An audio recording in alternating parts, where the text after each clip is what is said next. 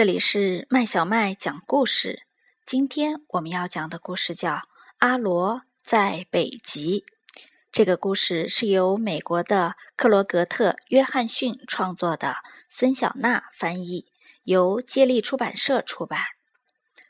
阿罗是一个美国小男孩，在他天马行空的世界里，凭着一支彩色笔，画出了自己的无数梦想。现在是圣诞节前夜，阿罗必须在圣诞老人到来之前找到一棵圣诞树。他戴着温暖的羊毛帽子和连指手套，拿着彩笔，在月光下朝着北边的树林出发了。阿罗望着天上的北斗七星，确信自己是朝着北方前进的。真是太好了！这是一个满天繁星的夜晚。突然，他想起圣诞老人是乘着雪橇来的，这儿得有雪才成啊。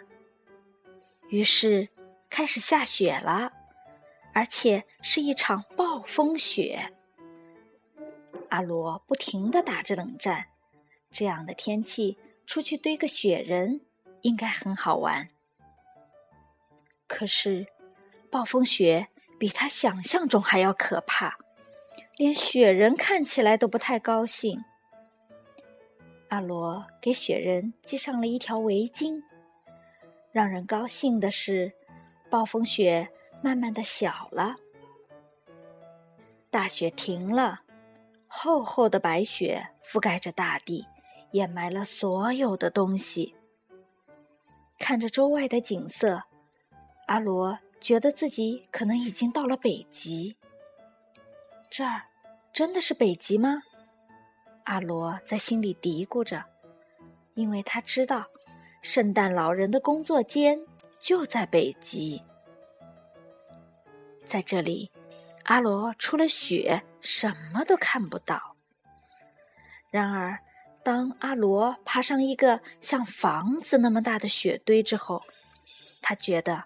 这儿的确像北极，这儿真的就是一座房子，它真的就是在北极。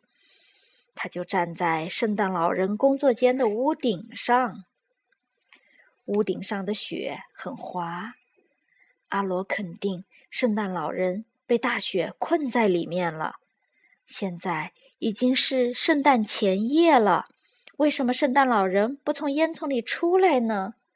阿罗有点激动地问：“不过，他很快就意识到这是一个愚蠢的问题了。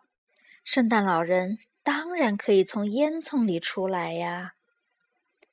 问题是，圣诞老人的雪橇装满了玩具，从这条路出不来。”阿罗马上开始行动，他告诉圣诞老人：“用不着把雪橇带出来。”不用担心，一切交给他来办。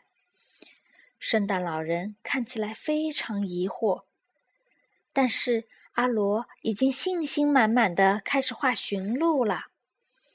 很快，叫神器和舞蹈家的驯鹿就在雪地上拍打着蹄子，跃跃欲试。他们恨不得立刻就去周游世界。阿罗不太知道其他驯鹿的名字，不过他很清楚，一共有八只驯鹿，它们都是漂亮、气派、有冲劲十足的动物，它们都很听话。阿罗毫不费力地给它们拴上了缰绳，然后把它们套在一辆华丽的雪橇上。阿罗为圣诞老人准备了一个舒适的座位，雪橇上还有一个装礼物的大口袋，各种各样的礼物把大口袋装得满满的，口袋几乎快要胀破了。有那么一会儿，阿罗忍不住想偷偷看看哪个礼物是给他的，但是没有时间了。他请圣诞老人驾着雪橇到各地去分发礼物，然后他不再犹豫，马上告别离开了。他当然也想跟圣诞老人一起驾车，但他还得去找找一棵圣诞树呢。他得把那棵圣诞树带回家，并且在圣诞老人到达之前装饰好它。他四处寻找圣诞树，但是只看到一弯弯弯的月亮。他在想，要是把月亮作为一个装饰品挂在圣诞树上，看起来会怎么样呢？月亮在树上看起来很不错。树在月亮下看起来也很不错，正这正是他所希望找到的树。现在剩下的问题就是怎样把它带回家。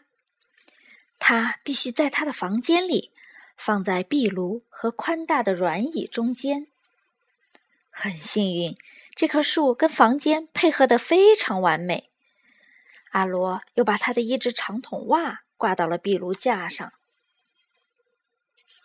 然后他爬上大软椅，坐在那儿等着圣诞老人的到来。圣诞老人会给他带什么礼物呢？小朋友，你猜一猜看。你帮阿罗要一个圣诞礼物吧。这个故事就讲完了。阿罗的圣诞礼物是什么？我也不知道。不过，小朋友也可以用手中的画笔为他为自己画一个礼物啊。